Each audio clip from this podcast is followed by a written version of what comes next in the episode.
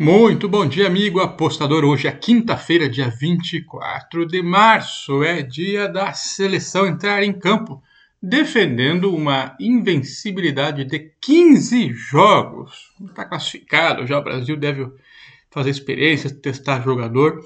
E a gente vai falar mais desse jogo no Acorda Apostador daqui a pouquinho também. Aqui no Jogo Rápido a gente vai falar Copa do Mundo, classificação também, só que do outro lado do mundo. Vamos começar com a Austrália. Austrália contra o Japão.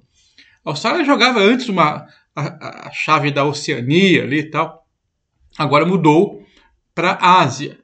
A ideia da FIFA, ou deles mesmo, é que a Austrália pudesse se tornar uma, uma seleção com frequência maior na Copa do Mundo, porque antes ela chegava como representante da Oceania para os playoffs, mas aí pegava alguém aqui da América do Sul e, e não era fácil, né?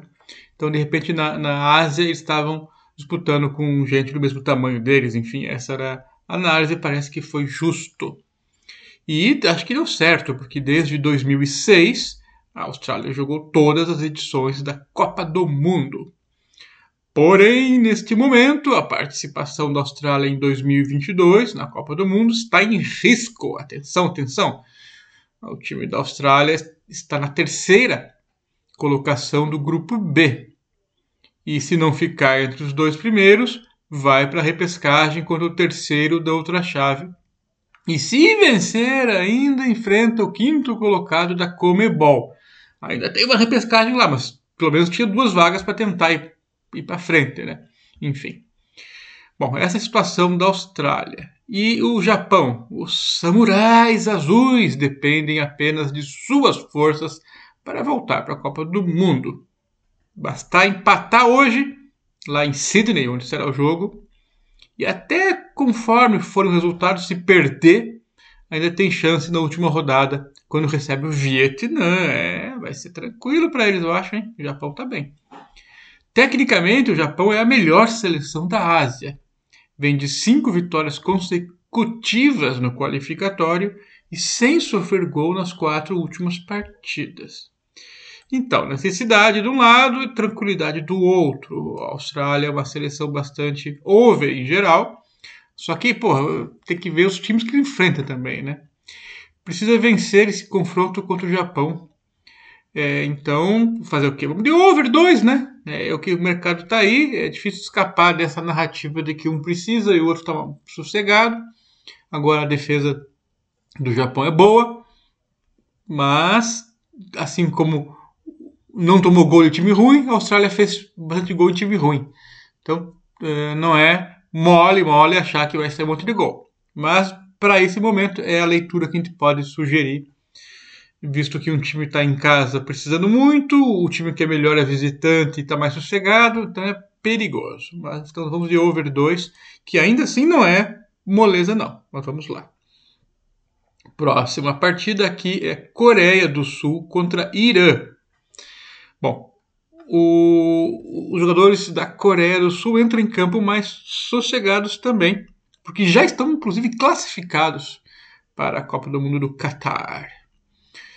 O, porém, é, esse duelo vale a liderança do qualificatório.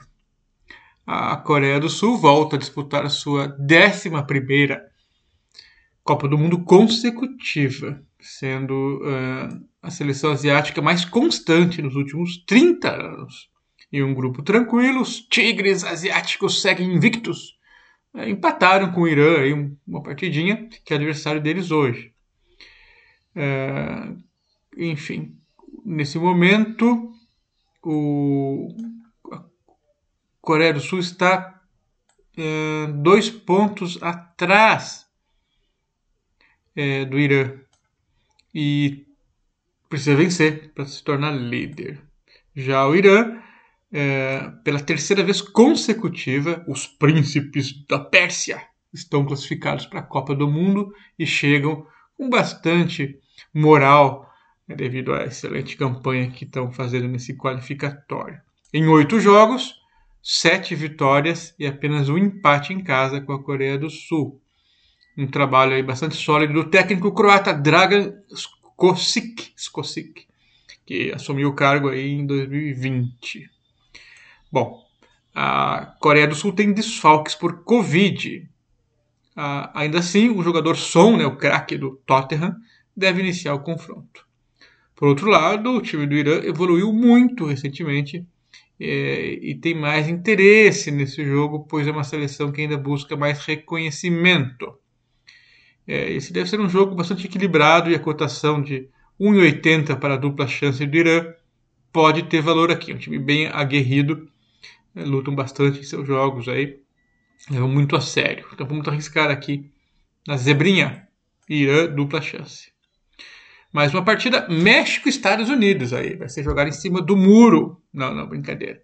Não tem mais essa história do, do ex-presidente aí. Muro.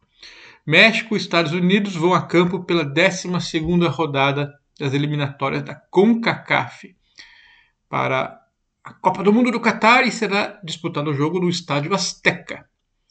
Após derrotas seguidas para os Yankees, o time mexicano quer aproveitar o mando de campo para dar um troquinho pelo menos aí.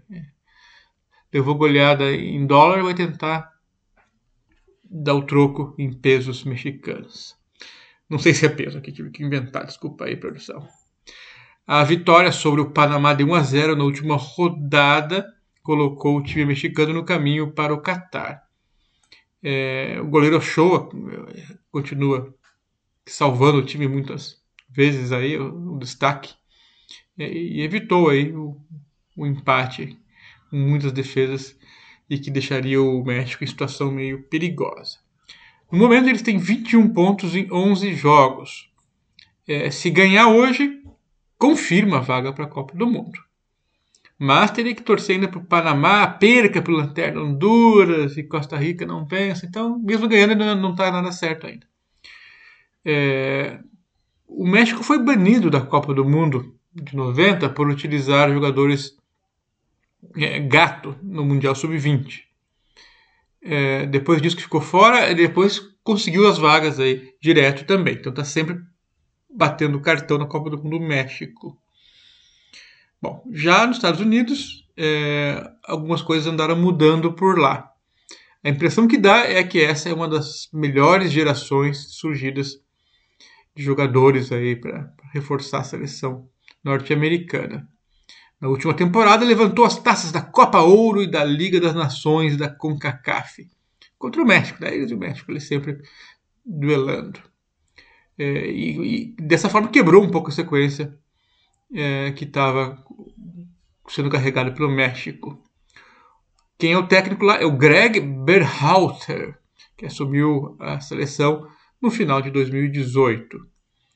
É, a principal tarefa dele é apagar, passar borracha na péssima imagem que foi deixada quando foi eliminado na última Copa do Mundo.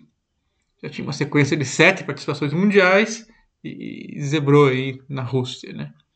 Bom, na última rodada, os Estados Unidos jogaram contra a Lanterna Honduras e meteram 3 a 0 tranquilo, assumindo a segunda colocação do octogonal.